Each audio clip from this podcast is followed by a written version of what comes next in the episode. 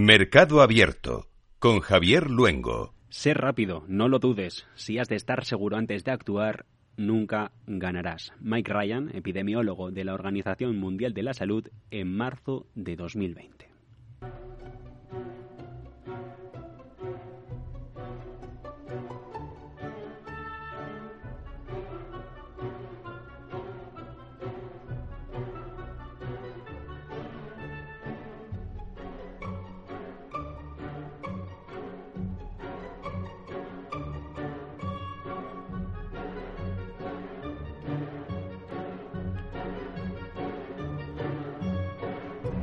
Alexis Ortega, director general de Finagentes Gestión. ¿Qué tal? Muy buenas tardes. ¿Qué tal, Javier? Muy buenas tardes. ¿Qué estamos escuchando? Bueno, estamos escuchando bueno, una pieza que es eh, enormemente conocida y es eh, pertenece a, la música incidental que Grieg creó de una obra de teatro de, de, Ibsen que se llama Peer Jim.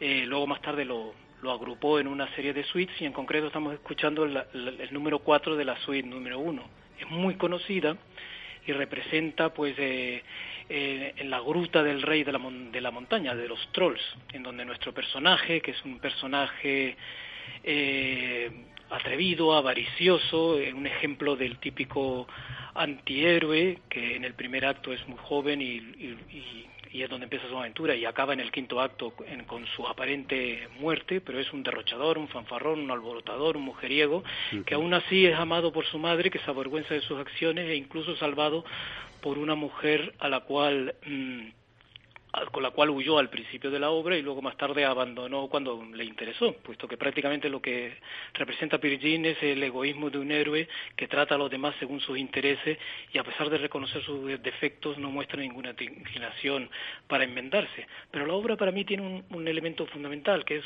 cómo se desarrolla armónicamente y cómo se desarrolla temáticamente, que es un tema muy cortito que se va repitiendo de una manera reiterada, luego más tarde va aumentando de volumen e intensidad, va pasando por todos los instrumentos hasta que al final se convierte en un inmenso mm, alboroto que es el momento en donde Virgin huye del rey de los, de los trolls.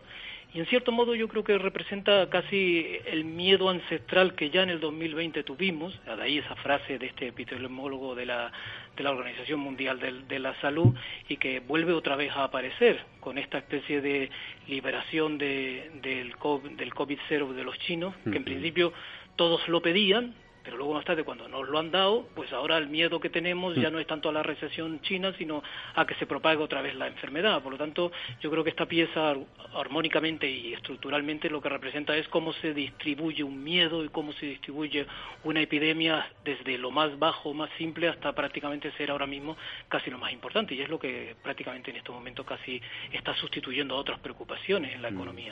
Y todo esto también con de telón de fondo los tipos de intereses, el famoso pivote, el pivote, hasta dónde van a llegar, cuándo empezarán a bajar.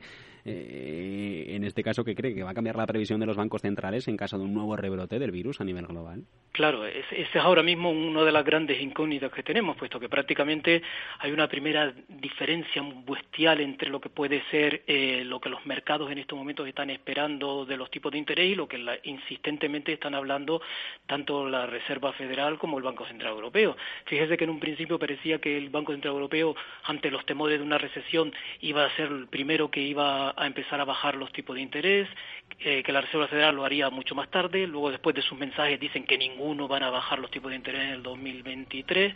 Pero desde luego ahora aparece en medio otra vez el miedo al 2020 y además con la misma recomendación. Hay que ser rápido, no hay que dudar, hay que estar, no, hay que esperar a estar seguro antes de actuar, no es más que una especie de permiso para poder volver otra vez a hacer continuas locuras. Y entre esas locuras podría ser incluso hablar de, de cambiar todo el esquema del pivot y de la subida de tipo de interés. Ahora vamos, tendremos que estar atentos si esto no provoca un nuevo bloqueo en las economías y por lo tanto de alguna manera nos veamos obligados los bancos centrales a bajar los tipos de interés antes de lo que esperan y, ya con problemas económicos en tiempo real, lo, miramos, por ejemplo, lo vemos en el sector inmobiliario americano.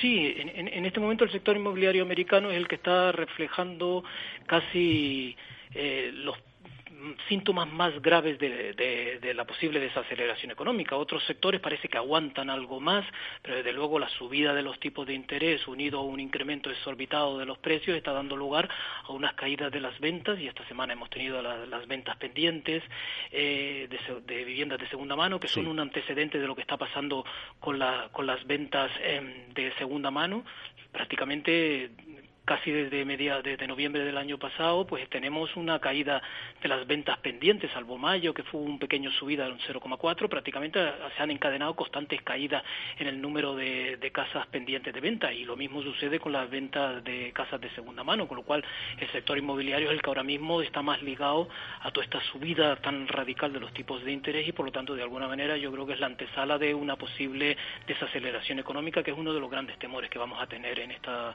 en este año que comienza prácticamente en unos días. Amanecer, acacias y palmeras. Pierre está sentado en su árbol usando una rama arrancada para defenderse de un grupo de monos. Comienzo de la escena 4 del acto 4 de Pierre Gint, de Ibsen.